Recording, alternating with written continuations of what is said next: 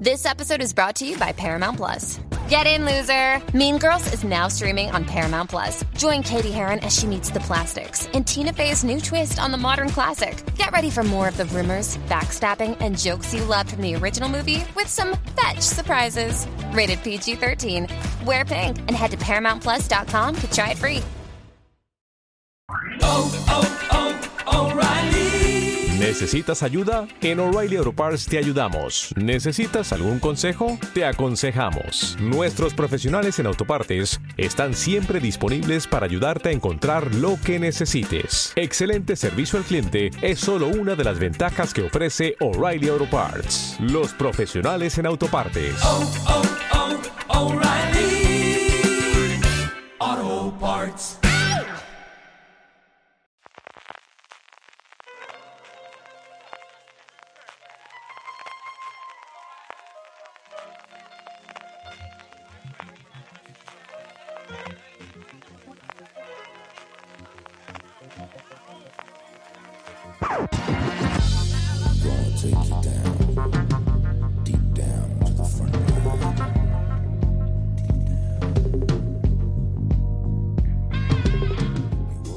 Bienvenidos un lunes más a Streaming, el programa de fuera de series, donde cada semana repasamos las novedades y estrenos más importantes de las diferentes plataformas de streaming y canales de pago. Don Francis Arrabal, ¿cómo estamos? Pues recién vuelto de Málaga, CJ recién aterrizado del Festival de Málaga. Y cerca, cerca, que hoy son centímetros, Y lo que nos muy separan. cerquita de ti. Y trabajando a estas horas. Sí, señor. Eh, un montón de noticias, un montón de novedades, un montón de eh, estrenos durante esta semana que vamos a repasar. Como siempre, tendremos también nuestro eh, Power Ranking, las series más vistas por nuestra audiencia durante la pasada semana. Terminaremos con las preguntas de los oyentes.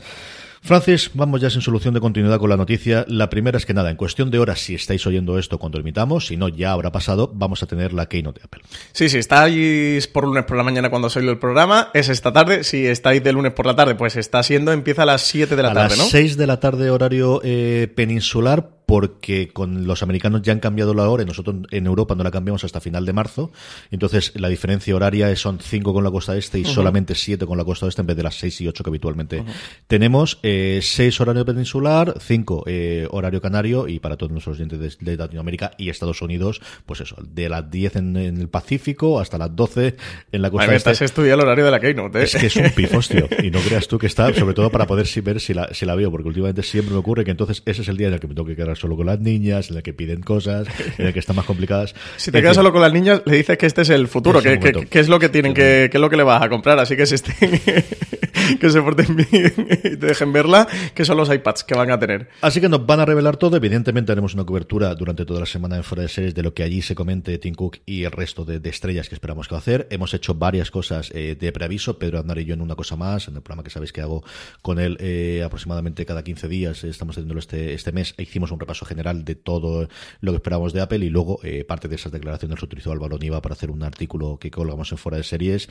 Y en fin, que me vais a, vais a cansar de, de que yo os hable de esto. O sea, me pillan las dos cosas, así que vamos a hablar. Yo además creo que, que firmemente que Apple va a presentar más que un canal o una eh, competidor de Netflix, una plataforma. Lo que ellos quieren hacer es eh, un lugar alternativo, el, el lugar inicial donde tú tengas que hacer. Ya no solamente es que lo, lo cubre, es lo que ves a día de hoy, cómo funciona en Estados Unidos, que va a integrar eh, contenido en vídeo. Yo creo que una de las grandes diferencias de la apuesta, especialmente con Netflix y también hasta cierto punto con Amazon y con Disney, es apostar por deportes y apostar por noticias, que es algo que también existe en la plataforma americana.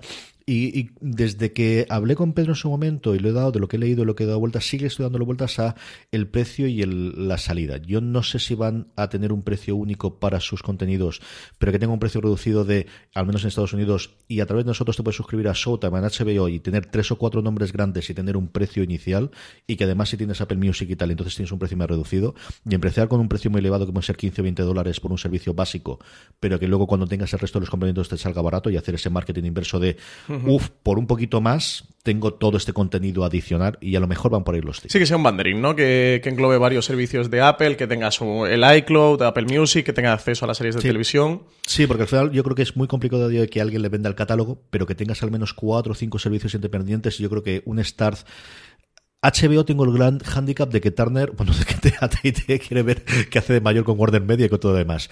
Pero yo creo que Lionsgate, que ha comprado definitivamente Starz, yo creo que Showtime, que al final es CBS, pero que quieren hacerlo. Yo creo que CBS All Access, que está buscando otro sitio donde hacer, y puede tener tanto CBS All Access como Showtime. Es decir, pueden coger cuatro o cinco de los más o menos independientes, a lo mejor AMC también, a lo mejor Shudder, que es la parte de terror que tienen. Hacer un bundle de estos cuatro, cinco, seis servicios, que normalmente costaría cada uno de ellos 5 o 10 dólares, y decir, esto junto con todo nuestro contenido que de alguna forma te sale gratis por 15, 20 dólares, conforme voy dando vueltas a la cabeza, más Me veo, gustado, ¿no? Aquí el caso es que siempre estaríamos hablando de Estados Unidos, no a nivel internacional. Claro, la movida es cómo trasladas eso internacionalmente, ¿no? Ese Sí, es por el- derechos. y el gran problema. sí. De series que están vendiendo internacionalmente. Bueno, el caso de CBS All Access puede ser con Star Trek Discovery a Netflix, o bueno, AMC que tiene presencia en España y en otros países más allá. Hay que ver, ¿eh? Eh, bueno, haremos gran angular de esto con Pedro. Aznar. Esto hay que hacerlo, sí Y o sí. A hablaremos ver si lo mucho y a ver si esto también me, me sirve para darme el empujón de volver a escribir alguna cosa para la web, que al final no puede ser y que prometí que lo haría hace dos meses y como todas mis promesas, al final, dos meses después sigo sin hacerla, ¿no? Pues nada, 25 de marzo, nuevo lanzamiento de un servicio de streaming. Parece apuntar todo lo posible. Yo creo que sí, que no, que ya lo podemos dar por hecho, ¿no? que lo hacen segurísimo. El asunto es, pues eso, todos y cada uno de los interrogantes y cuánto Star Power, cuánta gente suben arriba eh, del escenario y, y- y qué cuentan, ¿no? Y cuántos trailers nos enseñan de las series que llevan haciendo desde hace dos años. Recordemos que de lo poco que hay oficial a día de hoy es que hace dos años contrataron a los que eran los jefes del estudio de Sony, que al final era de los poquitos estudios que no tenían un partner, o un, una- un sitio donde Un canal directo. de donde venderlo y es parte de los problemas. De hecho, parte, y luego hablaremos de día a día, es que al final es una producción de Sony y que no es una producción de Netflix como tal. Y, y el fichaje de Oprah es de los pocos que sabemos que están desarrollando cosas para ellos. Todo lo demás es todo, no rumores, sino contratos que sabemos que están firmados, porque al final los, los agentes o las propias cadenas, pero no hay una nota de prensa como tal de Apple oficialmente dando esta Veremos a. Oprah y a Reese Witherspoon Yo creo que no hay ninguna duda. en el escenario. Y a JJ Abrams y posiblemente a Steven Spielberg, que también tiene ahí cuentos asombrosos, que esa quiero recordar que también es la que está confirmada, y yo creo que Jason Momoa, que tiene sí, casi seguro que también lo tendremos, y tenemos a Capitán América, que también tiene una de las... Chris Evans, a Chris. Evans, que también tiene una, es decir, yo creo que todo el Star Power que no tenga por compromisos de eh, rodajes en este momento, de que esté haciendo alguna cosa, yo creo que todos los que puedan juntar lo juntarán. Brian Fuller irá, pero sí irá a mitad de la gala. No, Brian Fuller yo creo que puede estar invitado fuera, pero yo creo que no tiene absolutamente nada más. Yo espero que, que en Fundación enseñe alguna cosa también. y Creo que, que muchos productores sí que pueden llevar, ¿no? Pero, pero sobre todo estrellas. Yo creo que todo lo que puedas tener delante de la pantalla que se ha conocido y tiene unos cuantos, ¿eh? Lo tonto, lo tonto, en los Sí, últimos sí, tiene años una- tiene una unos buena cuanta colección. gente. eh, yo creo que vamos a tener absolutamente todos. Lo que sí tenemos, desde luego, son, como os decía, los estrenos y las noticias. Vamos con nuestro repaso semanal y empezamos, como siempre, con Amazon Prime Video. Francis. Empezamos con Amazon Prime Video, que estrena el 29 de marzo la serie Hannah, basada en la película de 2011 y con una primera temporada de 8 episodios que llegan a Amazon Prime Video. La serie eh, va sobre una chica que está criada en total aislamiento en los remotos bosques de Europa del Este, que ha pasado toda su infancia entrenando para luchar contra quienes intentan capturarla, a ella y a su padre, y el mercenario Eric Heller, interpretado por Joel Kinnaman. Sus habilidades de supervivencia finalmente se ponen a prueba cuando ella y Eric se separan tras su descubrimiento por un agente de la CIA, Marisa Biegler, y su equipo de agentes. Hannah no tiene más remedio que embarcarse en un peligroso viaje en solitario por toda Europa, mientras busca reunirse con su padre con el objetivo de eludir y finalmente derribar a los agentes que los persiguen. Sí, señor, una serie que se preestrenó después de la Super Bowl. Durante un tiempo estuvo el primer episodio. De hecho, tenéis la crítica de Marichu Lazábal, que lo pudo ver en su momento y que le gustó bastante la serie. Y esta le tengo bastante, bastante curiosidad. Y tengo ganas de verla, ¿no? Y al final es una de estas cosas que puede ser la tapada de Amazon Prime Video, que luego el boca oreja empieza a funcionar y que pueda tenerlo sin demasiado. Es decir, no es un Jack Ryan, evidentemente, ni un American Ghost, que luego iremos sobre ella, de la que he visto un montón de marquesinas aquí en, en Alicante en los últimos tiempos. Pero quizás sí puede ser esa serie mm, de, de- con más contenido y con más enjundia la que pudimos tener y que le funcione. Las críticas fueron bastante favorables y yo creo que puede funcionar. La otra, bueno, pues Amazon Prime Video quizás se está convirtiendo en, en el equivalente a Hulu en cuanto a traer series de catálogo, no de los años 60 y los años 70, pero sí de principios de los 2000. Lo hemos hecho hasta ahora con comedias y tiene muchas de las comedias clásicas de las que hemos hablado los últimos años dentro de, de su catálogo. Otra cosa si la tiene dobladas o no, es una muy diferente. Eh, y oye, me alegró muchísimo saber que Monk por fin llega al catálogo está disponible de nuevo en España más allá de los DVDs, que siempre lo está, que siempre se nos olvida esa parte física que sigue existiendo, eh, pero que llega Monk al, ama- al catálogo de Amazon Prime Video. Sí, llegó en su día Parks and Recreation, por primera vez a España, e incorporaron hace un mes 30 Rock, ahora incorporan Monk, esta serie procedimental protagonizada por Tony Shalhoub, que ya puede verse en Amazon Prime Video desde la semana pasada, una serie con un componente de comedia muy potente, y nada, que sigue este detective un policía que está de baja psiquiátrica que vive en San Francisco y al que el fallecimiento de su mujer lo arroja definitivamente a un trastorno obsesivo compulsivo de lo más extremo. Es una de las primeras series en la que se jugaba con el no es el detective clásico, no es una especie de consultor. Él, por eso que ocurre, que comenta Francis, que es que, bueno, asesinan a su mujer y entonces estalla mentalmente y se convierte con el paso del tiempo en un detective consultor de la policía a la que le encargan casos. Es él y su cuidadora ayudante medio mano derecha el que hace todas las tareas y es un papel que mm, lleno de gloria y de premios a Tony Salub. Se llevó tres semis. Eh, Hubo una época, yo recuerdo, pues eso, de primeros de los 2000, en torno a 2000, antes de la, de la jornada del 2004, que empezó a cambiar un poquito las cosas con Perdidos y con Mujeres Desesperadas, en el que en comedia arrasaba Tony Salub y arrasaba Monk y en, en drama arrasaba sobre todo eh, eh, eh, ah, señor, será posible que es mayor Boston Legal con, con mi queridísimo ah, se me ha ido ahora totalmente el nombre, te digo yo cómo estaba la cosa. Con el queridísimo de Boston Legal. Ay, señor, no, será posible. A ver, espérate, que me está diciendo Google, me está diciendo Google. Eh, con James Spader. Efectivamente. ¿Verdad que era Spider? No me acordaba no, no, estaba dándole vueltas al... Más al- pelazo que tenía Spider en Boston Legal, es ¿eh? que mm, el cambio físico de, de Spider... Malamente los años, ¿eh? Tienes, si ves tres imágenes de, de, de Spider, de mm, con Stargate la película, ya no te digo nada de, de sexo, mentiras y cintas de vídeo, ¿no? Ahora que se cumplen 25 años de las- de la- del estreno en Sundance. Eh, a después en Boston Legal y más recientemente con Blacklist es el, bueno, pues esto es lo que ocurre con los cuerpos. Y Esto es lo que hace el oxígeno al a ser hacer, sí. humano. Esto es como pasan las cosas. Pero volviendo a lo nuestro, Monk es una serie tremendamente divertida de ver, de estas series procedimentales que da gusto ver. Yo creo que no ha envejecido mal, quitando la parte tecnológica, evidentemente, que, que al final es la que te puede chirriar más de, sí, no existían los móviles, o al menos no existían como los conocemos a día de hoy en el 2002 y en el 2009, que es cuando terminó la, la serie originalmente. Pero es una serie que recuerdo con muchísimo cariño, en la que se veía un montón de episodios en casa de mis padres. Antes de que yo me fuese, mi padre era un enamorado de esta serie, a mí también me lo trasladó. Y, es uno de esos papeles icónicos que quizás no recordamos tanto porque no ha existido en el gran boom reciente, que no ha tenido una plataforma de streaming. Yo creo en España en su momento la emisión funcionó también bastante bien. Y es una de estas series agradecidas de, ¿qué quiero ver? Venga, una cosa en la que más o menos desconectar y reírme, pero tiene un caso de misterio. Esta de verdad es una cosa muy, muy, muy indicada. Pues nada, pues ya disponible en Amazon Prime Video. Y American Gods, que nos llega la tercera temporada. Ya sabemos que hemos tenido el estreno y lo que tenemos es una confirmación de nuevo que cambia el showrunner de cara a la próxima temporada. Estreno de temporada de American Gods, estreno de showrunner. Está agafado American Gods, igual que Star Trek Discovery con el cambio de showrunners. Eh, durante la segunda temporada tuvieron a Jesse Alexander, que fue el encargado de sustituir en el puesto de showrunner a Brian Fuller y Michael Green. Para la tercera va a haber un nuevo cambio. Charles H. Eagle va a ser el guionista y productor eh, de American Gods para esta te- tercera temporada. Un guionista y productor que comenzó su carrera en series como Luz de Luna y Policías de Nueva York y que posteriormente ha pasado por otras como Murder One, The Shield, Dexter o incluso The Walking Dead. Gaiman decía que estaba encantado de que American Gods hubiera sido renovada por una tercera temporada y que estaba aún más emocionado de poder trabajar con Chick Eagle, que es el mejor compañero posible y que habían estado trabajando durante semanas dando forma a esta tercera temporada y que estaba encantado de que pudiera llevar la antorcha de los dioses estadounidenses a la gloria. Al final han fichado, pues eso, alguien que lleva muchísimo tiempo en la industria, como decía Francis, trabajando pues treinta y tantos años aquí y que al final pueda controlar los gastos, que es el gran problema que tiene la productora aquí en medio, es que las primeras, por las ínfulas que tenía el... Productores- Fuller, sobre todo. Sí, porque el, el- el- el guionista de Logan, que es el otro que hacía... Michael que- Green, ¿no? yo creo que entre los dos, pues los dos se gustaron y tiraron para adelante, pero es que la segunda que tiraron de estos dos para controlarlo al final, con la cantidad de reformas y de modificaciones que han tenido que hacer la serie porque no le gustaba absolutamente nada a la cadena de emisión original en Estados Unidos, que es Starz, y luego en- internacionalmente Amazon Prime Video, les ha costado al final más que el collar que el perro. Así que buscan a alguien de, bueno, alguien del que por fin podamos confiar.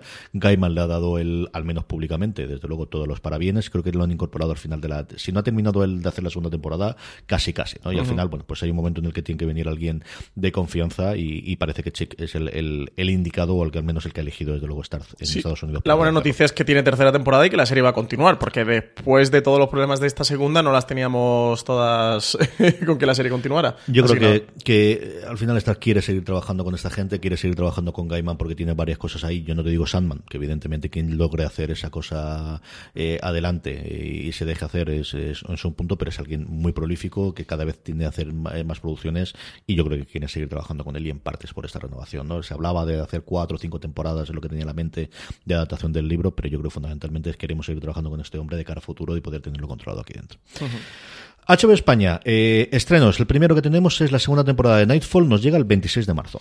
En esta nueva temporada, la serie cuenta con la incorporación de Mark Hamill en el papel de Talus, un antiguo caballero y maestro templario que tendrá un conflicto moral con Landry, el protagonista de la primera temporada de esta serie ambientada en los caballeros templarios. Y dos días después, el 28 de marzo, nos llega la primera temporada, por ahora, de Lo que hacemos en las sombras. Adaptación de la película de Taika Waititi, un retrato del día a día, o más bien, noche a noche de cuatro vampiros que han compartido piso durante 100 años en Staten Island. El autoproclamado líder del grupo es Nandor el Implacable, un gran guerrero y conquistador del Imperio Otomano que ha tomado el timón del grupo a pesar de que sus tácticas del viejo mundo resulten, por decirlo de forma educada, absolutamente inútiles. También está el vampiro británico Laszlo, canalla, dandy fanfarrón en sus propias palabras, amante de las aventuras y las grandes fiestas, pero no tanto como de ver a Nandor errar miserablemente sus intentos. Y también está Nadja, la seductora, tentadora, la pony vampírica para el Clyde, que es Laszlo. Su sabiduría y provocativas experiencias pasadas nos dan una idea de los pros y los contras de la vida inmortal en esta serie de Lo que hacemos en las obras. Ya era una locura la película en su momento, era un planteamiento muy, muy divertido y esta relación que tiene al final los mismos creadores, pues que ha funcionado muy bien. Yo las críticas que estoy leyendo de Estados Unidos es que promete las risas y promete la traslación. Quizás no tiene la sorpresa que tenía en su momento la película cuando se estrenó de un Waititi que entonces era, bueno, pues relativamente conocido y ahora es una de las personas más buscadas después del exitazo de sus últimas producciones. El director de Thor Ragnarok, de la tercera peli de Thor en, en Marvel Studios, o sea que sí, Taika Waititi ahora está en, en boga totalmente. Sí, señor. Mm, Por lo demás, estábamos esperando quién iba a traerla. Uno de los estrenos de prestigio, si queréis verlo, de, estas miniseries que se ha especializado a hacer en Estados Unidos FX eh, y que además se va a estrenar justo en la ventana previa para las nominaciones de los semi, buscando precisamente el que sea conocido antes de Calla. Fossi Verdon definitivamente se va a ver en HBO España. El 10 de abril podremos ver en HBO España el primer episodio de Foss y Verdon, la miniserie de FX que produce Lin Manuel Miranda y que protagonizan Michelle Williams, cuatro veces nominadas al Oscar, y Sam Rockwell, ganador de la estatuilla por tres anuncios a las afueras. Está basada en la biografía Foss, escrita por Sam Wesson, y Foss Verdon narrará cinco décadas de la historia de la pareja creativa y sentimental que formaron Bob Fosse y Gwen Verdon. Él fue uno de los coreógrafos y directores más influyentes del mundo del teatro, y ella la mejor bailarina de Broadway de todos los tiempos. Juntos cambiaron Broadway para siempre. La que puede ser, como os digo, la gran tapada en los premios Emmy para, para, el, próximo, para el próximo año. Tiene una pinta sencillamente espectacular y yo creo que esta es una de las grandes candidatas para todas las cosas en, en los Emmys, al menos sobre el papel. el Falta tráiler verla. es una locura, ¿eh? Pasar por foraseries.com, que es. Y se se nota sobre todo que han cuidado mucho el tratamiento de la imagen, es una auténtica preciosidad lo que muestran en el tráiler. Con tres nombres tan importantes como ha dicho Francis, con una historia muy de nuestro tiempo, es decir, yo creo que lo tiene absolutamente todo, a falta de verla para, para como digo, que sea la, la comidilla. Tiene el gran hándicap de por en medio pilla el estreno del Juego de Tronos, pues pues, ¿qué lo vamos a hacer? Pero desde luego de cara a los, a los premios de, de miniserie, esta es la gran apuesta en Estados Unidos de FX y que aquí, como os digo, no está HBO. HBO también nos trae el eh, Gentleman Jack y hemos podido ver ya el primer tráiler y sí, nos recuerda bastante a Fleabag, ¿no? Sí, es muy fliga. Se estrena el 23 de abril, llega HBO, es la nueva serie de Sally Wainwright, la creadora de Happy Valley, que como comentamos ya tiene tráiler y fecha de estreno. El primer episodio se verá en HBO el 22 de abril. Será una de las primeras series que podrán verse en la cadena los lunes desde que decidieron ampliar sus días de programación. Eh, y nada, pasaros por foradeseries.com que tenéis ahí el, el tráiler de este Gentleman Jack para poder verla, que tiene muy, muy, muy buena pinta y que tiene como protagonista a Suran Jones, quien, quien hemos visto anteriormente por Doctor Foster. Sí, señor. Y como comentaba Francis, aquí a nivel de industria lo importante, o quizás lo más interesante, es esta es de las primeras series, al menos la primera de alto presupuesto y con nombres y apellidos detrás, eh, de los estrenos que HBO va a empezar a hacer en Estados Unidos los lunes en el, en el canal lineal, algo que sabemos que es el mandato que le viene de arriba de sus nuevos papas cooperativos de AT&T, que es hay que hacer mucho más. Igual de bien, pero mucho más contenido para poder competir en el mundo actual. Por último, con HBO, la semana pasada estrenaban eh, Muerte en León, caso Red Cerrado, y Francis lo ha podido ver.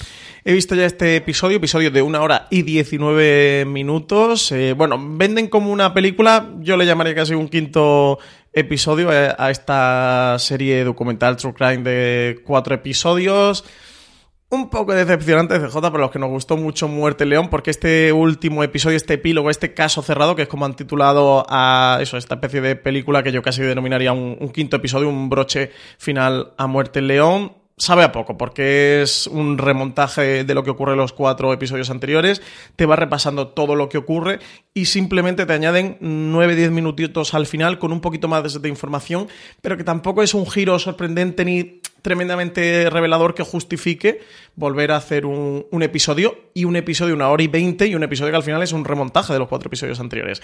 Así que para todos los que disfrutamos Muerte el León, un poquito decepcionante y, sabe a poco. En cualquier caso, yo sí que recomiendo que veáis Muerte León. La serie de documentales de True Crime es una auténtica pasada eh, sobre el asesinato de la diputada eh, provincial de, León, eh, que era del PP, Isabel Carrasco.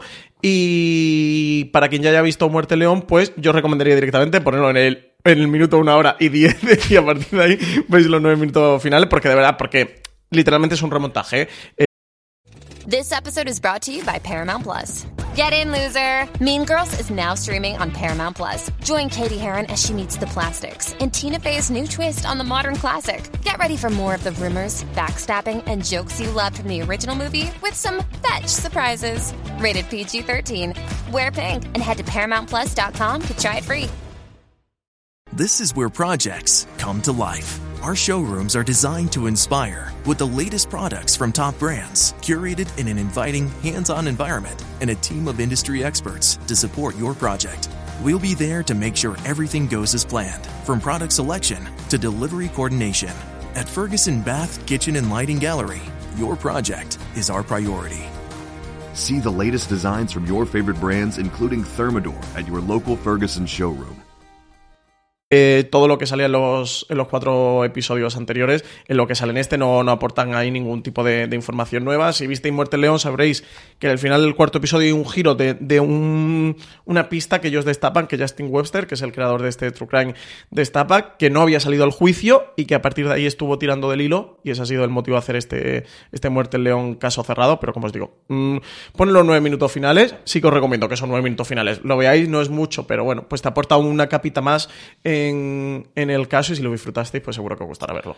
Vamos con Movistar Plus. Movistar Plus, por fin, Francis. Yo sé que estabas esperándolo. La segunda temporada de Scam España llega el 28 de marzo. Ay, Scam España. Por primera vez en el mundo, una adaptación de Scam se distancia de la versión original noruega, cambiando a su protagonista. De este modo, la segunda temporada de la serie estará centrada en la historia de Chris, una historia original y única en la adaptación hecha por Movistar Plus en colaboración con Zeppelin. El universo de Scam España ha llegado además a YouTube con un canal propio, creado por el personaje de Lucas. El primero de los clips se compartirá en el próximo jueves 28 de marzo y el episodio completo estará disponible bajo demanda en Movistar Plus el domingo 31. Y el mismo 28 nos llega la quinta y última temporada de Jane the Virgin. Se acerca el final de la gran telenovela en la que se ha convertido la vida de Jen. La repentina revelación al final de la temporada cuarta nos dejó con la boca abierta. La mayor incógnita es si se trata del verdadero Michael, de una alucinación o de un criminal enmascarado. No sería la primera vez a estas alturas y ya nos podemos esperar cualquier cosa. Protagonizada por la versátil Gina Rodríguez, ganadora de un Globo de Oro a Mejor Actriz de Comedia por su papel en Jane the Virgin, cuenta con un trío de mujeres protagonistas que supone un retrato generacional infalible. Además destaca la vuelta de tuerca a los clichés de las telenovelas, que toma como referencia eh, personajes extremos, líos de familia, desconfianzas, secretos, etcétera, etcétera. Parece que fue ayer, ¿eh? cuando le ganó el Globo de Oro y era la chica nueva de moda en, Pues en Estados Unidos. ¿eh? Y ya llevamos cinco temporadas. Madre mía, cómo pasa el tiempo para algunas cosas. Por lo demás, hablando de temporadas, la temporada segunda de Castle Rock, que sabemos que finalmente se estrenó en Movistar Plus, eh, conocimos un poquito sobre ella, sobre la trama y sobre qué personajes va a tener, y sobre todo es que ya tenemos los protagonistas. Y oye, me da una alegría tremenda. Muy buenos protagonistas. ¿eh? La producción de la segunda temporada de Castle Rock ya está en marcha y Hulu ha anunciado los fichajes de Lizzie Kaplan, que la podréis reconocer por Master of Sex, entre otras, Tim Robbins, que viene de un and Now que funcionó regular y que se canceló en Me HBO, encanta te pones generoso. alegría. Para una vez que te pones generoso regular, tú. vale. Se pegó un... se pegó una hostia importante, Now. Eh, que por cierto, yo no llegué ni a terminarla, ¿eh?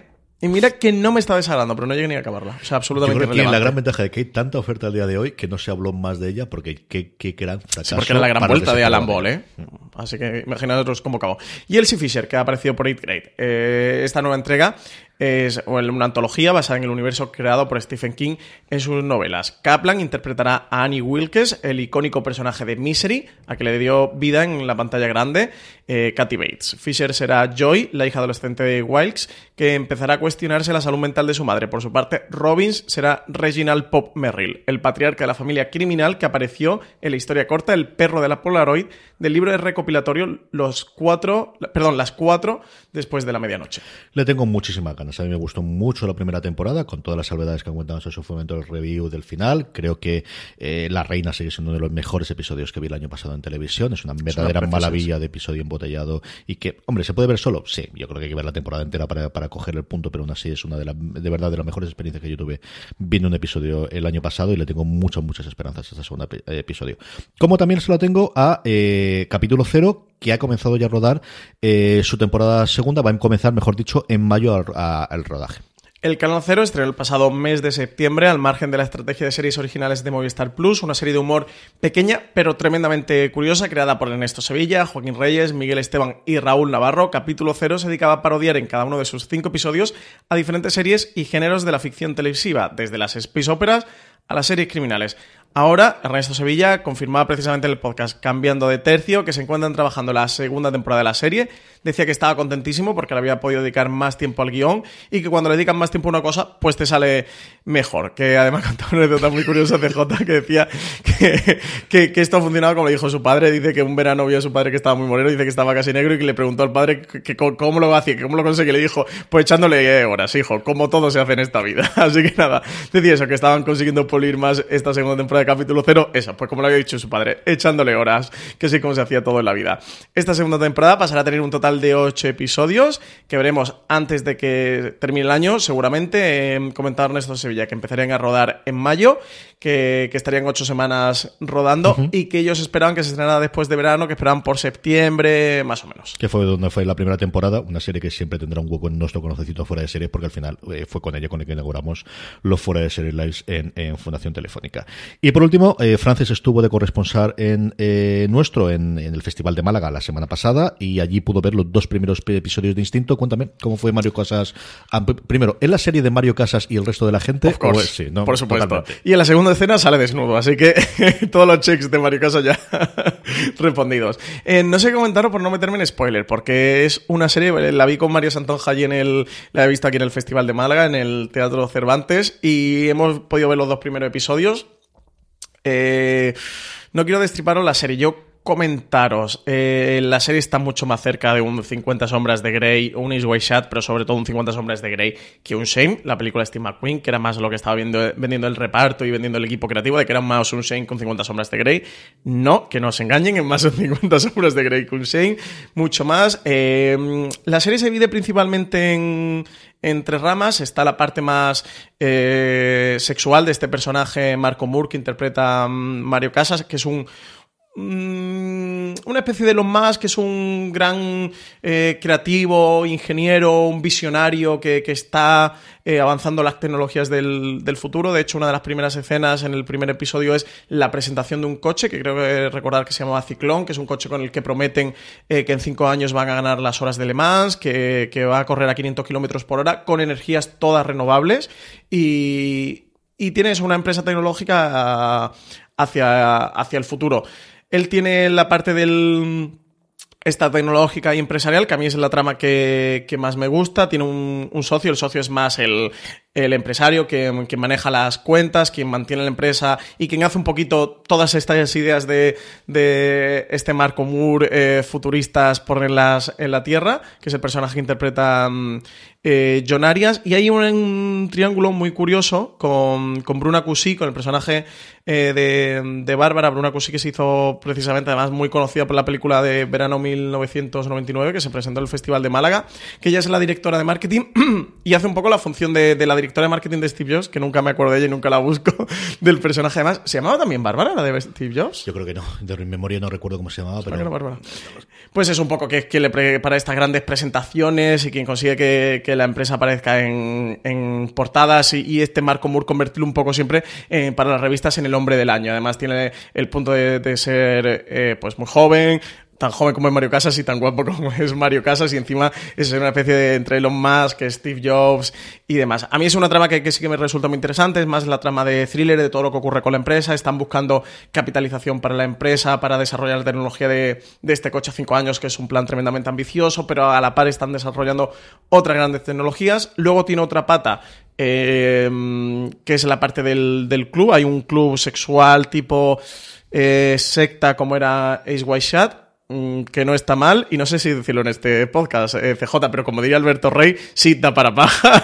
o sea que pasa el filtro de Alberto Rey de da para paja. Eh, que esa parte eh, no está mal, ¿eh? Habría que comentar muchas cosas, pero no está mal del todo. A mí la parte que más me puede echar para atrás es la tercera eh, trama que forma parte de esta historia, porque creo que está muy fuera de, lo, de las dos anteriores, porque incluso la de la tecnológica de este Marco Moore, de este gurú tecnológico, con, de este visionario con la del club, puedes llegar a entenderle y tiene cierta sintonía. Él tiene una tercera eh, pata dentro de la serie, que es un drama familiar. Él algo ha ocurrido con la madre, que no sabemos bien. Parece que, que la, que abandonaron a él y a su hermano hace muchos años y su madre vuelve. Es el, el típico argumento de que la madre vuelve a su vida y lo va a remover todo y va a remover esos cimientos que estaban tan estables. Y luego su hermano, su hermano que tiene. mm, creo que es Asperger, no estoy seguro, ¿eh? Que es su propio hermano también en la vida real. que su propio hermano es eh, Oscar Casas.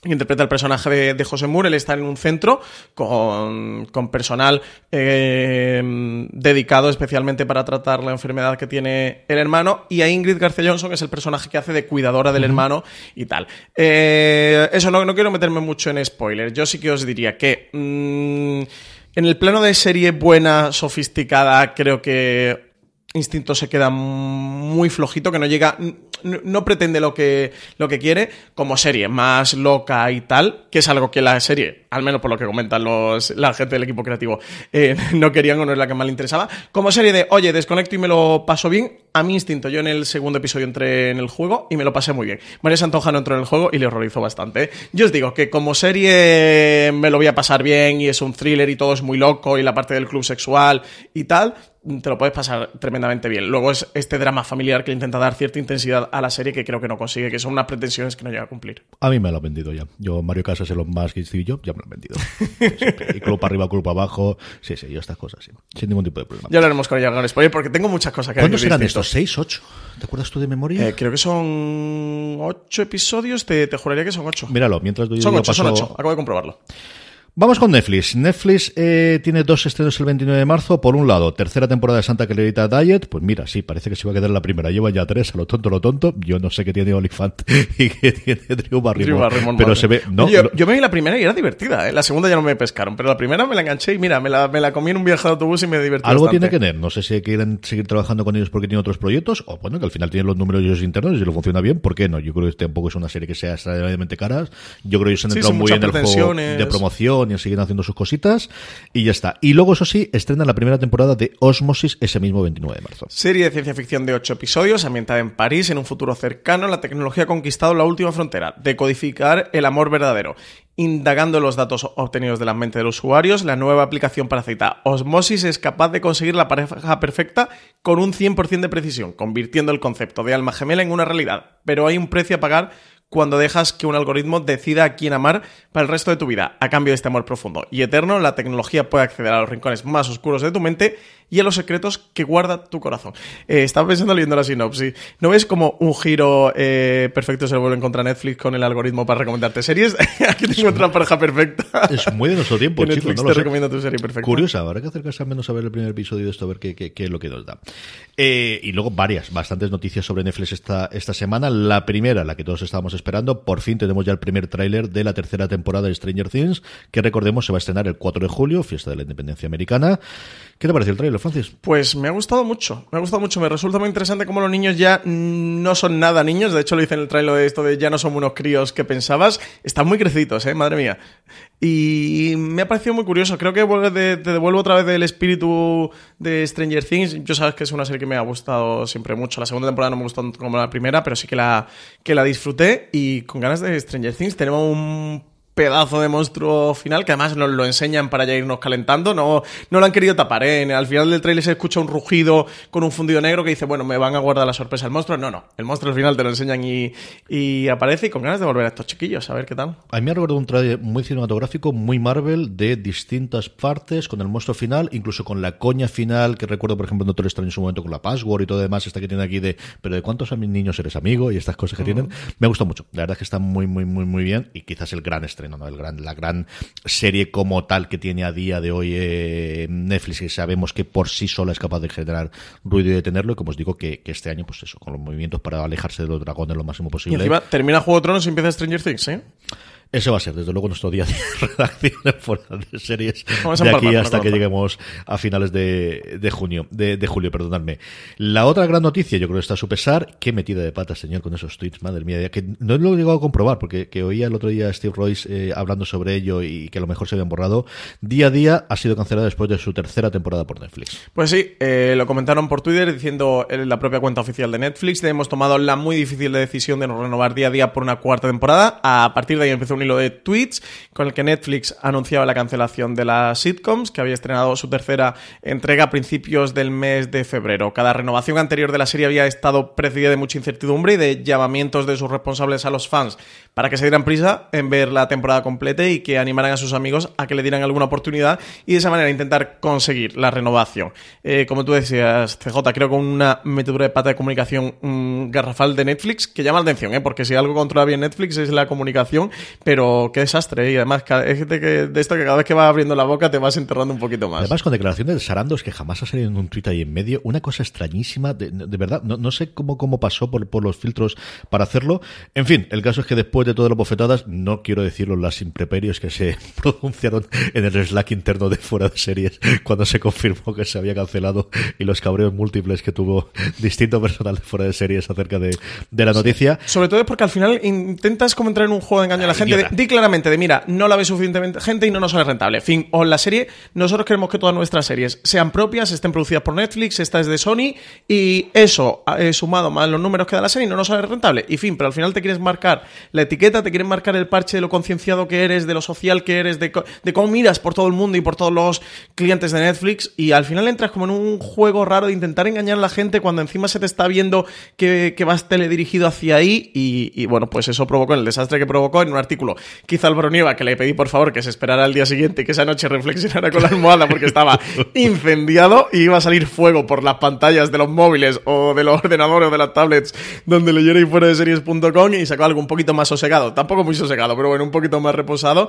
Eh, pero sí que duele al final eso, que, que intentes como eso, es, es un poco de artimaña, de, de estrategia, de, bueno, voy a, voy a quedar bien con todo el mundo y di la verdad y ya está. Si entendemos que eres una empresa y que las empresas están para ganar dinero, no nos hagas creer otra cosa porque, porque te estamos viendo la mentira. Un desastre. Netflix, Eh, si no escucha, ya lo sabes. Fatal, no, pero yo creo que lo saben ellos perfectísimamente. O sea, que aquí han metido la pata hasta el fondo. Eh, Futuro de día a día. Eh, Royce, el, el creador de la serie, el co-creador, mejor dicho, de la serie, entró en TV Top 5, que es el programa oficial que tiene el Hollywood Reporter todas las semanas con Dan Feiberg, y la primera vez que le hacía una entrevista, y él comentaba, dentro de lo que podía comentar ahí en medio, eh, la producción es una producción, como os decía antes, y como Francis ha vuelto a recordar ahora, de Sony.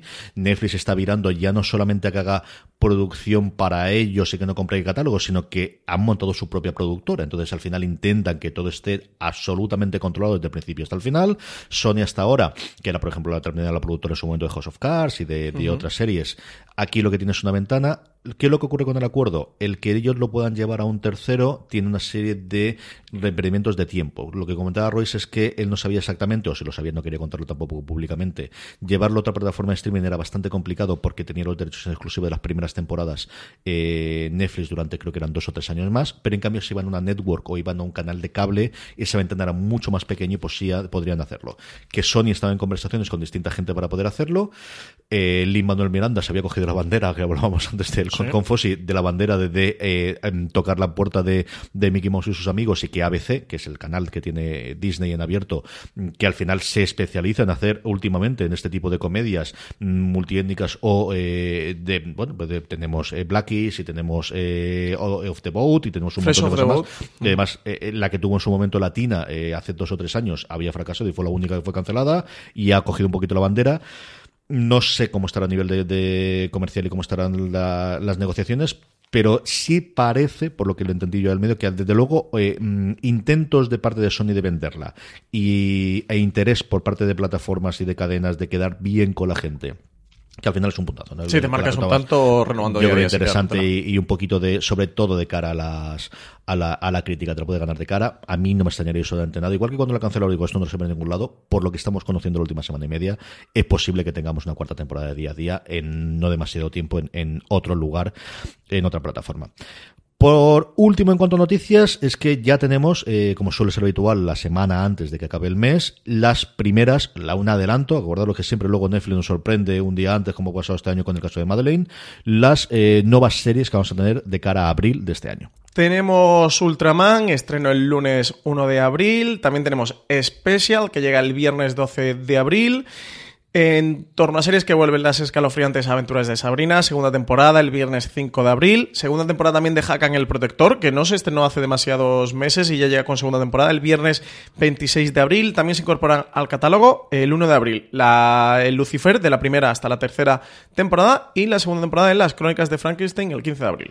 Sí, señor. Y por último, eh, la serie de la que quizás más escrito hemos hablado, incluido nosotros en fuera de series, es Love, Death and Robots, esta serie animada de antología eh, con 14 episodios, si no recuerdo mal, y tú te lo has cascado todo, Francis. Eh, 18, 18, 18, episodios. verdad. 18 Eh, episodios.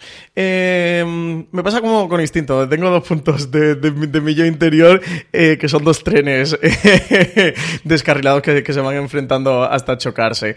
Eh, por un lado tengo el aspecto visual de Love, Death and Robots que me parece absolutamente brutal lo que han hecho. O sea, técnicamente es un prodigio de la animación que la época Pixar me pasaba con, con Spider-Man en el, en el, en el Spider-Verse, que en plena época Pixar y época Disney veamos algo que visualmente nos sorprende y suponga un avance eh, más allá, me parece un logro mm, inimaginable. Me pasó con eso con Spider-Man en el Spider-Verse, que además la vimos juntos y junto a Jorge Navas y flipamos los tres y nos quedamos allí boquiabiertos en las butacas. Con este Love, Death and Robots me pasa igual. Eh, bueno, para que no sepa de qué va, es una serie de antología de animación. Son 18 cortometrajes. La duración aproximada son unos 10 minutos. Hay algunos que duran un poquito menos y otros un poquito más. Está producida por Tim Miller, el guionista de... mm, De Deadpool. de Deadpool. Eh, mm, y también por David Fincher. Sobre todo Tim Miller ha sido quien, quien ha cogido la bandera del proyecto y quien, quien ha estado trabajando en él. Cada corto se ha ido encargando a un director diferente, con un estudio de animación. Cada corto está hecho con una técnica de animación completamente eh, diferente y eso al final le da un... eh, le llamaré casi un canto de, de amor a, a la animación digital espectacular, a las técnicas de animación. Eso, como os digo, cada uno tiene una- un estilo absolutamente diferente y ver desde Sony's Edge, que nos puede recordar mucho a un videojuego, a lo que sería una cinemática de un videojuego, a Three Robots, que nos puede recordar mucho a un corto de Pixar, o, a The Witness, que también tenía esta, esta estética, que, eh, de, de- además de, de Spider-Man en el Spider-Verse, porque es que el, diseñador de arte de Spider-Man en el Spider-Verse es el director de este The Witness, o Sucker of Souls, que, tiene ese estilo del, anime japonés. Eso, al final es un canto absoluto al, a los estilos de, animación y resulta una preciosidad. Luego tiene los debates de fondo de, bueno, y todo lo que ha ocurrido alrededor, que hemos hablado en foreseries.com eh, de ello, lo reflejaba un poquito Antonio Rivera en su crítica. Mm, Valen dedicaba la columna suya de la semana pasada a, este tema, es que las historias son todas de relatos de ciencia ficción eh, que han que han adaptado y lo que sí, eh, yo viendo porque vi primero los, los cinco primeros, luego al día, a unos cuantos días, que además surgió toda esta polémica en vi 7 8 del tirón y ya luego la acabé. Sí que viendo muchos tiene todo el tema de como esto de, bueno, lo que se le llama la mirada masculina, el male gaze, de eh, siempre salen, las mujeres son las que salen desnudas, que salen desnudos masculinos, pero siempre se ejerce la violencia contra ellas. O sea, tiene una serie de cosas que sí que es verdad que están ahí. Yo no lo veo tanto como Valentina, o sea, yo no lo veo tan, tan extremo que sea tan así. Yo, por ejemplo, en el, en el primer episodio, eh, y, en otro que ya comentaba que es el de el de Más allá de Aquila, por aquello de que es una fantasía de un hombre y tal. Bueno, no lo veo tan así, pero sí que tiene uno el de Buena Caza, el de Wood Hunting, que es el octavo episodio, y el de The Witness, este tercer episodio la testigo,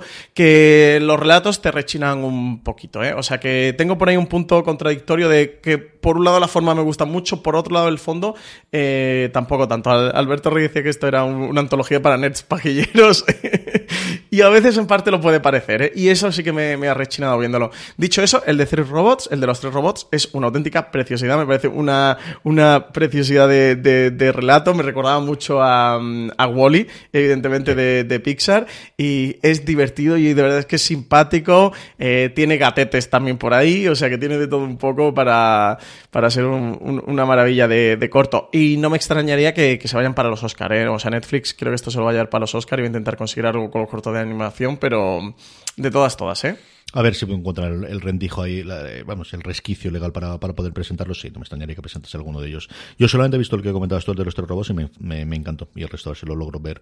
Tengo mucha, mucha curiosidad por, por ver el resto de los, de los episodios. Tiene uno que es Fish Night, que es el decimosegundo, que también es visualmente es eh, la leche. O sea, tiene algunos que me parecen una locura.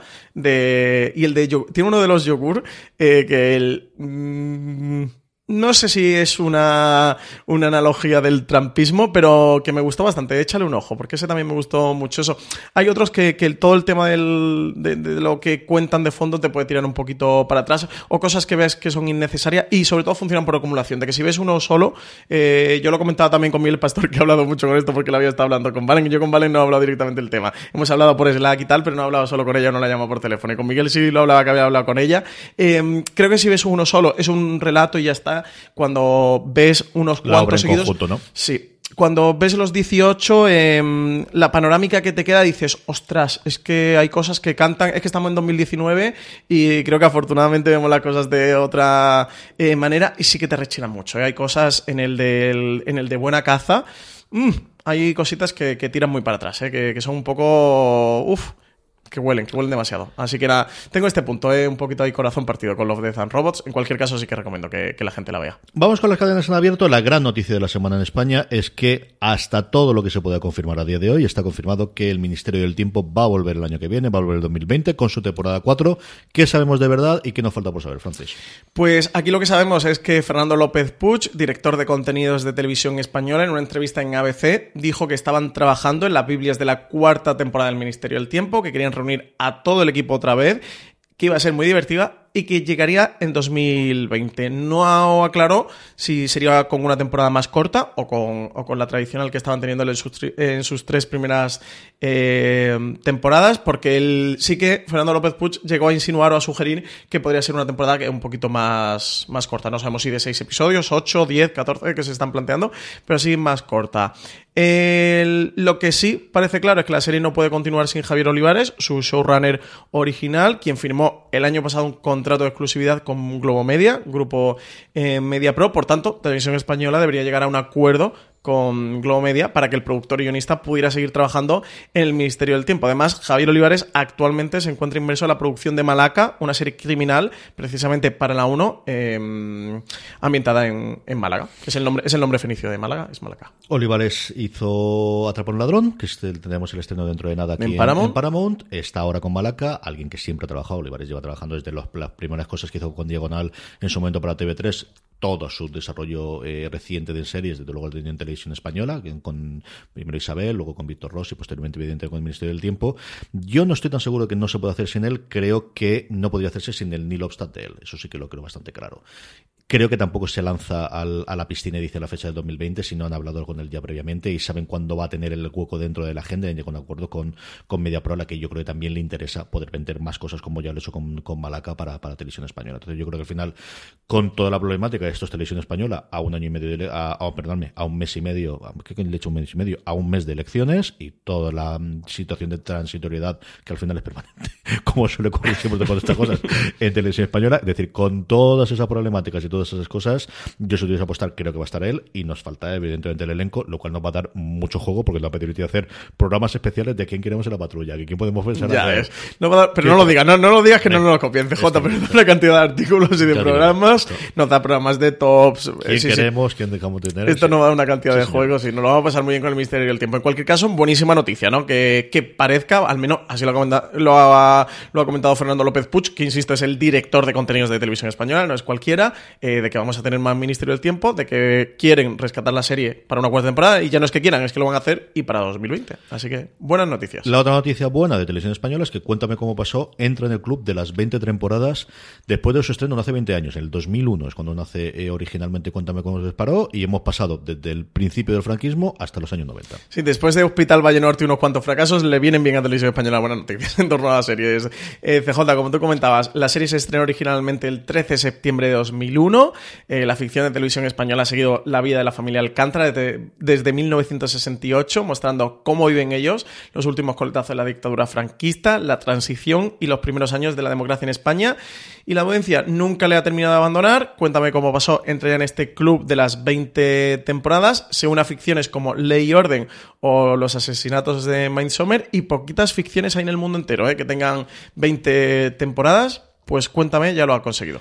Historia viva en nuestra televisión. Sí es cierto que al final es estas cosas que damos totalmente por sentado que existen ahí, cosas como supongo los ingleses harán con Doctor Who, Doctor o, que, Who, claro. o que los americanos se conocen eh, con, con todas las que comentaba Francis, ¿no? especialmente de las procedimentales policíacas, en su momento con Gunsmoke y estas cosas. Eh, y es nuestra historia. Es que al final es allí, y como os digo, es que a lo tonto, lo tonto lleva con nosotros 18 años, 20 temporadas y a día de hoy.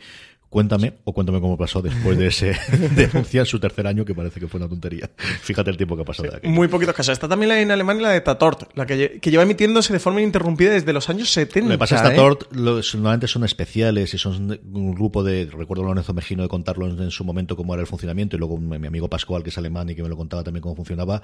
Suelen ser historias pequeñitas que se suelen estrenar sobre todo en verano. Son el gran evento y el gran eh, estreno que tienen. Y son. Bueno, recientemente un tuvimos serie uno evento. aquí y es eso, pues cuatro o cinco episodios contando una historia policíaca que lleva funcionando muchísimo tiempo. Al final, cuéntame, tiene una cantidad de episodios interesante. ¿eh? Esto no son miniseries de dos episodios, ¿no?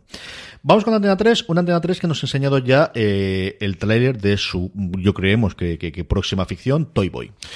Pues podéis verlo en foraseries.com, pasaros por allí, podéis ver el tráiler con todo lo que promete Toy Boy. Aquí, eh, esta sí que va a ser la última serie de 70 minutos por episodio que emita Antena 3. Ya ha estrenado 45 revoluciones, que sí que estaba en 50, y abajo también, pero Toy Boy estaba muy avanzada en fase de guion y, y decidieron seguir para adelante y rodarla a 70 minutos. Es una producción de plano a plano eh, que llamó bastante la atención cuando se anunció porque su protagonista trabaja como stripper masculino en la Costa del Sol.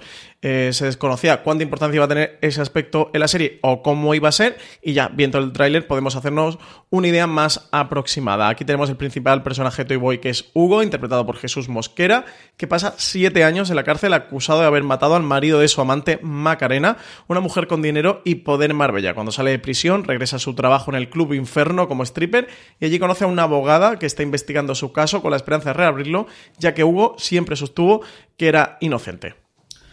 Málaga criminal totalmente, eh, tío. Tenemos un montón de series, la- ¿eh? Un montón. Está esta Malaca, está la de Toy Boy y hay una o dos más. Hizo un artículo Álvaro Costa del Sol. recopilándolo. Esta cosa- Brigada Costa del Sol. que es- la tendremos dentro de nada, sí señor. Y por último, Antena 3, 45 revoluciones, que se pegó un leñazo brutal de audiencia en lineal en su estreno, y tuvimos ahí el artículo comentando, porque además es el peor estreno de la historia que tuvo Antena 3, pero que yo lo he visto y a mí me ha gustado mucho. Primero, que lo, lo contamos muy, muy poquito eh, sobre las plataformas y sobre la, la forma de visionado, ¿no? Y, y cuando le damos palos a HBO con toda la razón del mundo, también hay que dárselo. El A3 Player se ha mejorado una barbaridad. De verdad que es un reproductor muy majo para poder verlo en tableta, que es como solamente veo, veo las series, y eso vaya por delante. Se puede descargar el contenido, puedes verlo con subtítulos, puedes hacer un porrón de cosas con ella. Y la segunda, a mí es que me gustó mucho el episodio.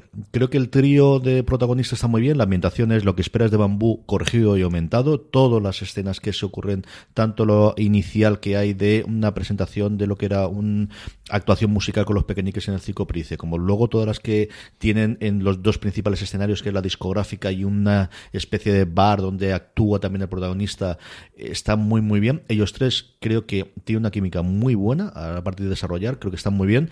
Lo que se comenta de hablar muy rápido, pues que voy a contar yo de hablar muy rápido. A mí no me tira para atrás.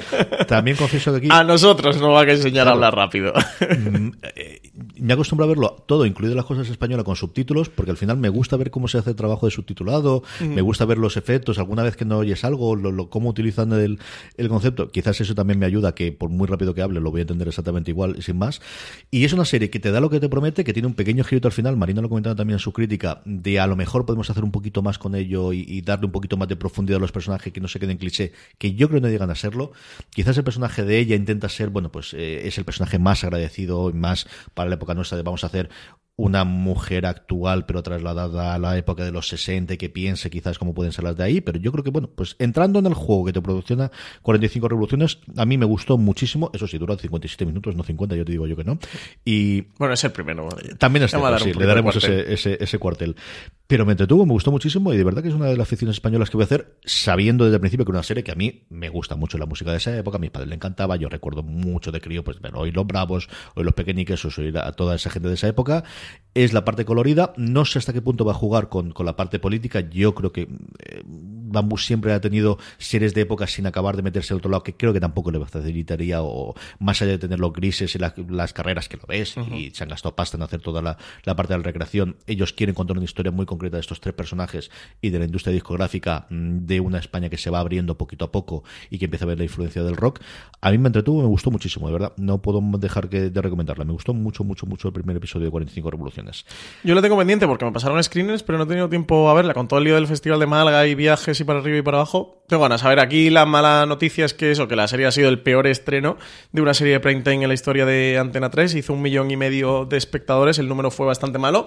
Seguiremos en la pista de ver también cómo evoluciona, porque si la serie creativamente, o sea, la serie tiene, tiene calidad, pues a ver si remonta. De hecho, eh, los comentarios que he podido ver por Twitter no eran del todo malos. Las críticas estaban un poco ahí, ahí, había críticas mejores, otras peores. Eh, desde luego creo que nadie tampoco se ha, le ha hecho mucha sangre, No. ¿no? Como que, que la serie ha gustado bien normal y a gente sí le ha gustado un poquito más. A ver si remonta o no remonta de este millón y medio de espectadores, que de- desde luego supone un varapalo para Antena 3. Y si no, el seguimiento que tiene después también Video de Man, que al final, bueno, pues te han metido en, el, en la sega de, de la audiencia simplemente lineal, que los americanos ya han pasado directamente a las audiencias las que dan son como mínimo de tres días o siete días, y aquí seguimos anclado en, en la noche del estreno a partir de las 10 y Pablo Motos, o sea, de cuando decida terminar los. Esto es lo que tiene. Cadenas de cable. Francis, tenemos bastantes estrenos esta semana. Empezamos por Cosmo, y es que Cosmo estrena el 25 de marzo la primera temporada de Tandem. Una nueva serie policíaca francesa emitida por France 3 en nuestro país vecino. Consta de dos temporadas de 12 episodios cada uno que se podrán ver seguidos de lunes a jueves a las 9 de la noche en el canal Cosmo. Tenemos como protagonista a la comandante Lea Soler, que acaba de asumir el cargo de jefa de la División de Investigaciones de Montpellier. Al aceptarlo, es consciente de que trabajará con Paul Marshall, un compañero brillante, pero con un temperamento en ocasiones incontrolable. Sería solo un día más en la oficina, salvo por el hecho de que ella y su nuevo compañero son padres solteros de dos adolescentes y ambos reci- recientemente divorciados. El uno del otro, que es el gran giro de la serie. Los dos llevan bastante tiempo sin verse y ahora deberán establecer un nuevo clima de trabajo mientras hacen malabares con su compleja vida personal. Pese a sus diferencias, combinan sus esfuerzos para luchar contra el crimen. El 26 de marzo llega a XN la segunda temporada de Absentian y tuvimos aquí a Stan Akatic y estuvimos en la cobertura allí presentando eh, la serie.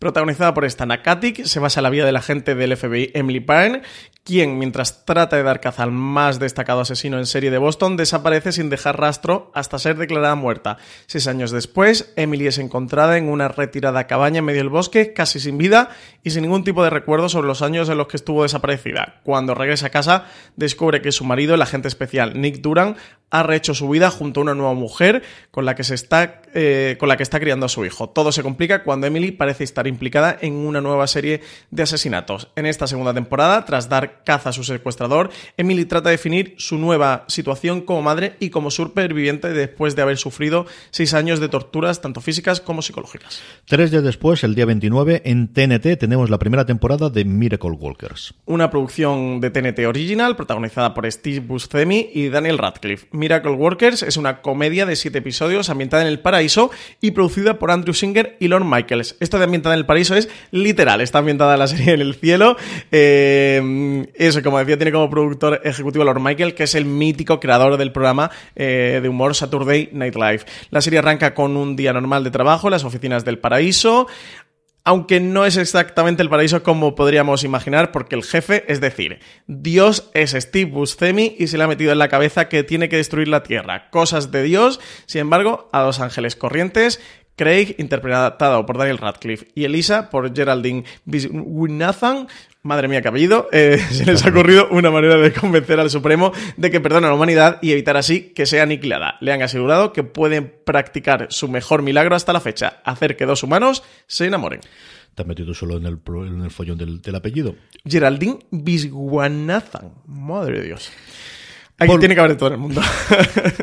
Por último, el 30 de marzo nos llega a Sundance TV la primera temporada de Romper Stomper. El sábado 30 de marzo, a partir de las 18.40 en Sundance TV, canal producido y distribuido por AMC Networks, estrena en exclusiva al completo en maratón esta serie australiana basada en la película homónima que en 1992 consagró la carrera de Russell Crowe. 25 años más tarde, el mismo director de aquella película, Geoffrey Wright, firma el guion de esta serie compuesta por seis episodios.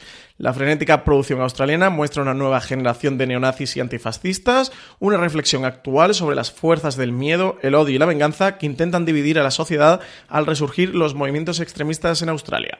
En esta ocasión, contada desde distintos puntos de vista, la serie se acerca a una nueva generación de supremacistas blancos, los Patriot Blue, y sus actos basados en intolerancia y fanatismo. Aunque el enemigo de la extrema derecha ha cambiado con respecto al de la violenta película, ya no serán los inmigrantes asiáticos, sino que el blanco de sus atentados serán los musulmanes australianos, divididos en la confusión entre ejercer represalias o mantener la cabeza baja. De todo esto, Francis, ¿qué recomendamos? ¿Con qué nos te queda de todo lo anterior? Pues le tengo muchas ganas a lo que hacemos en Las Sombras, que eh, además yo vi la película en su momento cuando se estrenó y me gustó muchísimo. Me pareció muy loca, tremendamente original y divertida, pero me voy a quedar con Miracle Work, que es de la serie de TNT. Esta, esta serie con Steve Buscemi siendo de Dios, eh, o sea, no puede salir mal. Esto es, esto es un sí siempre. Pues yo estoy como tú. Eh, al final, eh, lo que viene a los hombres lo que está dando las vueltas, pero conforme pasaba el programa, más vueltas, más vueltas le daba. Y Hanna, tengo mucha curiosidad por ver cómo queda la temporada completa. Creo que puede ser una de las tapadas de Amazon y creo que puede ser una de estas cosas yendo a lo grandilocuente y a lo grandioso y al evento que sabemos que quiere Amazon, al final siempre ha sido este tipo de historias más o menos menores o estas series más o menos tapadas la que hasta ahora le ha funcionado y la que siempre han tenido. Y tengo curiosidad de verdad eh, por ver qué queda de sí eh, Hanna. Con esto terminamos nuestro repaso semanal a los estrenos noticias de, las distintas plataformas y canales. Vamos ya con nuestro Power Rankings, vamos ya con las series más vistas por todos vosotros. Sabéis que el Power Ranking lo hacemos a través de una encuesta que colgamos todas las semanas en fuera de series.com, pero como siempre os digo, la forma más sencilla de votar a vuestras series y que de esa forma estén dentro de nuestro top 10 que vamos a pasar a repasar ahora es que os unáis a nuestro grupo de Telegram. Telegram.me barra fuera de series donde podéis participar junto con más de 900 personas a día de hoy ya que diariamente hablan sobre series de televisión y cuando todas las semanas eh, hacemos el Power Rankings os colgamos ahí, os informamos así nada, en cuestión de 10-15 segundos podéis escribir y podéis poner cuáles son las tres series que más os han gustado de esa semana, así es como hacemos nuestro Power Rankings y además después aprovechar para hacernos preguntas con las que terminamos siempre el programa. Francis, empezamos por el puesto número 10, se termina ya la primera temporada, pero Clase Letal vuelve a entrar en nuestro Power Rankings, una serie que como sabéis se puede disfrutar en HBO España. Sí, acabó la semana pasada, justo el 21 de marzo y entrado por el final de, de temporada. Tengo pendiente eh, rescatarla, que me he quedado por la mitad de la temporada y terminar de verla. Novena posición, The Good Fight, la serie Movistar Plus, que estrena temporada y que se cuela de nuevo en nuestro Power Rankings. Qué verdadera maravilla, de verdad, qué, qué, qué, qué bien está ¿La estás viendo? ¿Y qué Vamos, tal? ¿Que no lo has comentado? ¿No has comentado nada? Eh, comento la semana que viene que ya tendremos Venga. tres episodios. A mí me está encantando. Es que está, está en un momento absolutamente de dulce de guion, de actores, de absolutamente, pues igual que siempre. Y, y un, y un Shin que está en el primer episodio, que sale en el primero aparece, aparece en el segundo, totalmente, absolutamente pasado de vueltas. El tío se lo está pasando de miedo. Está sencillamente alucinante Michael Shin como está aquí. La diferencia entre su personaje de, de Masters of Sex aquí, es decir, no puede ser más distintos. Es una cosa alucinante cuando lo ves. Totalmente pasado de rosca, totalmente pasado de vueltas. Qué bien se lo está pasando el tío. Es una comparación maravillosa para, para el elenco de esta tercera temporada de The Good Fight.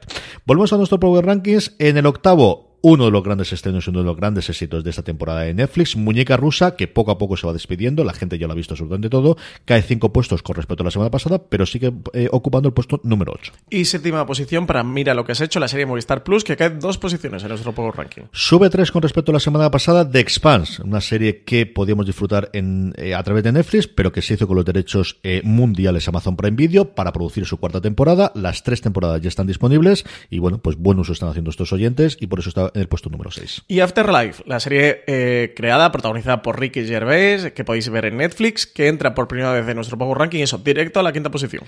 No se ha estrenado todavía, pero la gente está volviendo a verla. Eh, que, que sí, ¿no? Que va a ser Juego de Tronos, que sabéis que se puede ver en HBO en España las temporadas anteriores. La nueva se estrenará tanto en HBO como en Movistar Plus, que es el, el, el doble estreno que tenemos en España. En el puesto 4 y todavía nos queda casi un para que se estrene. ¿eh? Eh, tercera posición, The Walking Dead, la serie que se emite en Fox España, que sube tres posiciones en nuestro Power Ranking. El episodio de la semana pasada fue brutal. Ya sabéis que The Walking Dead nos da siete episodios malos y uno bueno. El de la semana pasada era el bueno. ¿Qué episodio de Walking Dead? Eh? Un episodio fantástico. Imagino que por eso también aquí ha subido nuestro Power Ranking. Cae un puesto con respecto a la, semana pasada y deja el puesto de privilegio. Star Trek Discovery se queda en el puesto número 2. Sabéis que en España se puede ver a través de Netflix.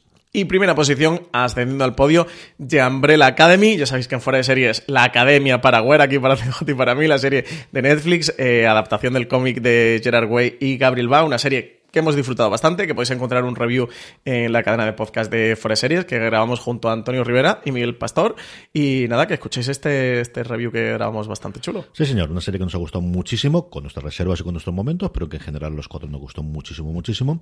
Y vamos terminando el programa, como siempre, con las preguntas de los oyentes, como os decía previamente, unas preguntas que recopilamos a través de esa misma encuesta en la que hacemos el Power Rankings, que podéis hacerlo si os unís a nuestro grupo de Telegram.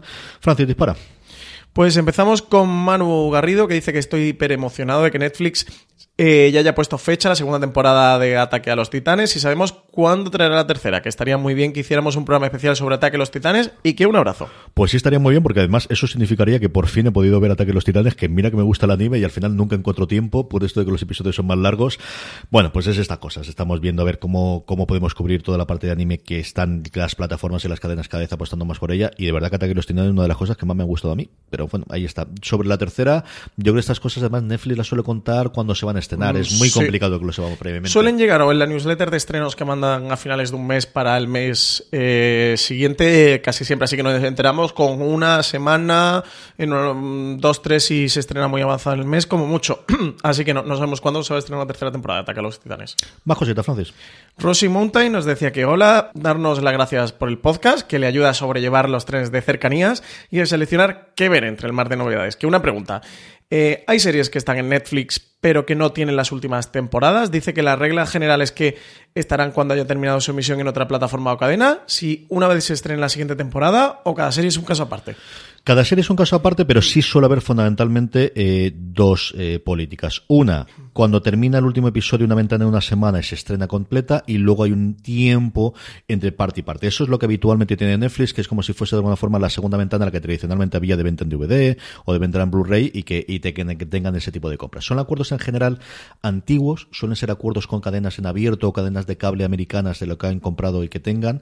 Cada vez lo vamos a encontrar menos, porque cada vez cada uno controla su propio catálogo. Y luego tenemos como novedad, pues lo que ocurre con Star Trek Discovery, que es estrenamos semana a semana, porque lo que estamos haciendo es una serie que se estrena normalmente en Estados Unidos, en Canadá, y tenemos posteriormente aquí. Entonces, sí que suele ocurrir, y lo demás son acuerdos mm, puntuales, serie a serie, en cada una de las circunstancias. Más preguntas. Beatriz Alemán García nos dice que qué spin-offs vienen de Star Trek, qué rumores hay y que muchas gracias. A ver, lo que sabemos a día de hoy entre rumores y lo que confirmó Kurtzman, si yo no recuerdo mal de memoria, son cinco, dejando aparte Discovery, ¿no? La primera, la eh, nueva serie sobre Picard, que tiene pinta de ser una miniserie para dar una especie de epílogo a- al personaje de en su momento de Jean-Luc Picard, al personaje de, de Patrick Stewart. Esa es la que está confirmadísima y él está a bordo y esa es la que quizás quieren hacer el gran estreno. La que a mí más me apetece ver, que es una serie de animación eh, llamada Lower Decks, que es una serie eh, que cuenta el personaje, el, el personal, perdonadme, de tercer o cuarto nivel de eh, dentro de, no sabemos si de la flota estelar, si de la Enterprise o exactamente dónde. Cogen la inspiración de un, un episodio muy conocido por la gente de, por los aficionados a Star Trek de la última temporada de la nueva generación, llamado con el mismo nombre, Lower Decks, que lo que contaba era cómo se vive dentro de la Enterprise, gente que estaba, como os digo, dos, tres niveles por debajo de la gente que habitualmente no se La trastienda, ¿no? De la, de la sala de, de- de mandos, ¿no? De lo, lo Sí, que sí, la gente trabajando en la nave y echando el carbón ahí para que, para que corra la nave. Corre eh, la serie a cargo de un guionista de Ricky Morty que vendió la, la serie precisamente con este, con este pitch. Él tiene originalmente una cuenta de Twitter que luego convirtió en libro con una ficcionada octava temporada de, de Star Trek, eh, la nueva generación, que es divertidísimo. Tiene mucho chiste interno que si no has visto la serie seguro simplemente lo pierdas, pero es muy entretenida. Mike, Mac- Mike McMahon se llama este hombre. La tercera sería la serie con eh, la capitana teniente Giorgio, eh, con su nueva encarnación dentro de eh, lo que estamos viendo ahora en Discovery, que es su implicación dentro de eh, del ahí me sale sector 31, no es No, sector la 31, sección 31. Sección, no sé por qué estaba con sector en vez de sección, con la sección 31 que conforme más estamos viendo Discovery, era una cosa que originalmente no me mataba y cada vez me gusta más. A mí me en gusta el esa trama, ¿eh? último episodio tiene momentos sencillamente El maravillosos. último dices el del viernes pasado. Sí, sí, o el, el, último, el último, el ángel rojo. Eh, tiene Vale, no una visto. escena. ¿Ya se sabe qué ocurre con Ángel Rojo?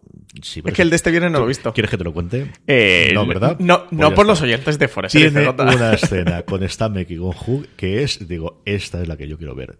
Pero vamos, sencillamente maravilloso.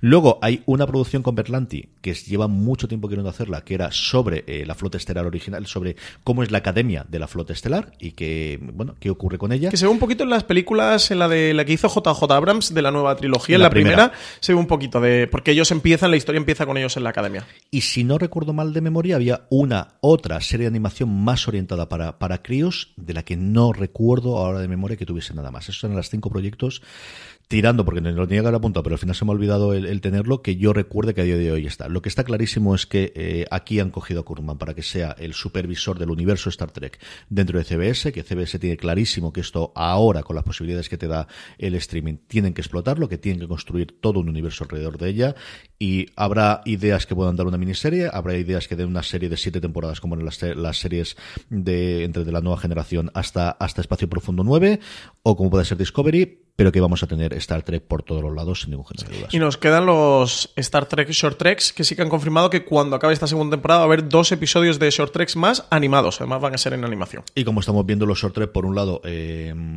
sirven como Completan la historia, vamos a ¿no? pasar y luego te sirven en algún caso Juegos de la ejemplo, narración. El caso de Sharu, al final, Sí, el episodio sí, que ha sí. tenido después ha venido eh, dentro de la dentro de Discovery, bebe muchísimo de, de lo que hemos Eso es fundamental, ¿eh? que no hemos comentado, en- no sé si vosotros en el recap, no me suena que lo hayáis dicho, que hay una historia que pasa con Saru, o sea, iros a ver el short tracks de Saru, que está en trailers y más, ¿no? Mete en Sí, Netflix. en Netflix no es lo más sencillo No lo más del mundo sencillo, no. de encontrarlo, pero ahí tenéis los cuatro, vale la pena que veáis los cuatro.